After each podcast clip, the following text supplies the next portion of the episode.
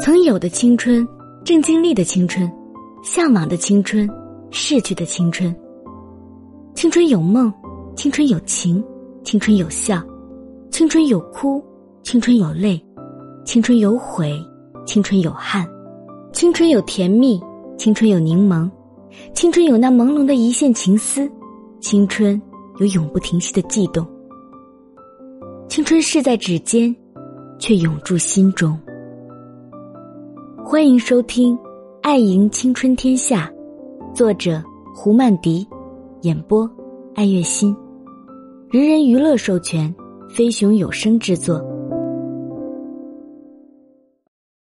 不一之爱，有时候以为美国人表里不如一，光说不练。见到过一些美国人亲戚朋友好友之间喜欢把爱说个不停。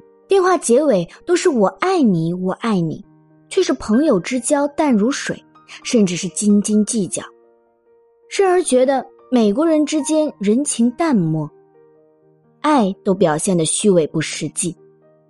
然而，安迪的一场病颠覆了潜意识对美国人的不屑。老丹哥哥安迪一个人在南方，心梗后行动不便，他的生活成了很大问题。难得他有朋友，朋友之爱让他挺过难关。安迪的命就是朋友救的。他的心脏曾骤停，一个朋友正好刚刚从海军里退役，并从那里学到救护知识，第一时间给他做了人工呼吸，赢得了最宝贵的时机，才送上救护车。另外的朋友马不停蹄的尾随他到医院，即刻通知老丹，安迪出事的也是朋友。他千方百计从安迪群发的信息中，在脸书上获得老丹信息，赶紧报信，否则安迪失去知觉几夜的时间，老丹和亲人们可能无法知道安迪病危的消息。老丹初得到那封电邮的时候，还以为是什么人在开玩笑，小心翼翼按照上面留的医院电话打过去，方信事态严重，即刻转天飞到安迪的城市。老丹说：“赶到病房的时候，安迪的床前围着一群朋友，十几条壮汉子，齐刷刷的守候发生意外的朋友，都是他的哥们儿，着实让老丹吃了一惊。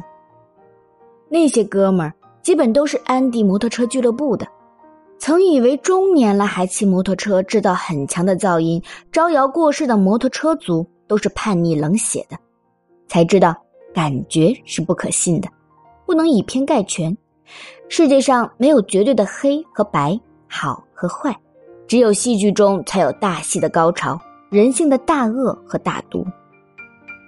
老丹在那里守护了几天，待安迪病情渐渐稳定后，便回到北方，留在南方的依然是安迪和他那只孤独的小猫。老丹一直挂念着哥哥，怎奈分身无数。除了护士能得到哥哥消息的渠道，便是从刀法和朱尼夫妇口中。这是一对很奇特的伉俪，都刚刚退休，其实才五十多岁。在老丹口中，他俩对安迪的生活细节了如指掌，对安迪的照顾无微不至，把他从医院接回家，带他买东西，带他回医院复诊，带他去海边散心。带他去餐馆打牙祭，带他去福利局申请政府补助，真的把他当自家亲人来对待，甚至像对待自己的孩子一样宠着他，便生了童心，好奇的想目睹这夫妇阵容，看什么让他们有这样大公无私的朋友之爱。在圣诞节时和老丹造访南方，终于见到了刀法和 Jonny 原来他们还住在安迪的小区。算是邻居，照顾安迪的起居已经成了他们生活的一部分。一看到安迪行动迟缓，开车似有风险，不能做剧烈活动，很是心酸。亲眼所见刀法和朱尼对他的呵护，又稍稍心安，知道没有亲人在身边的日子，他不会孤独。刀法和朱尼是很开朗的，很乐意和我们分享他们对安迪的所知所想。我忍不住又问了一句：“你们为什么对安迪如此好？他又是如何回报你们的呀兄弟眼睛里满是惊诧。我们是朋友，自然要互相帮助。这样，如果我们有难处，别的朋友也会帮助我们，这便是对我们的回报了。这是美国人的逻辑，似乎又是古书中先知口中的金兰之交，情谊契合，亲如兄弟的朋友。这平淡之语和毛主席的话也不谋而合。人是要有帮助的。荷花虽好，也要有绿叶扶持。一个篱笆打三个桩，一个好汉要三个帮。人原本是群居的灵长类，进化到如今这般高等生物，更是需要社交的。生命从最初的两个爱的细胞结合，千变万化成亿万细胞的奇妙物，不可有任何的失误。都是在父母的思念中千呼万唤来到这个尘世的。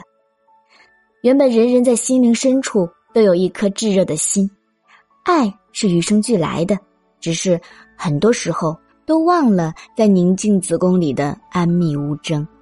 好在你还是会发现，身边是不是便出现刀法和 Jony 这样的布衣神交？忽然意识到，Johnny 的发音读起来就是中文的。救你，善待珍惜身边的朋友吧，不知是谁何时就会救你一命。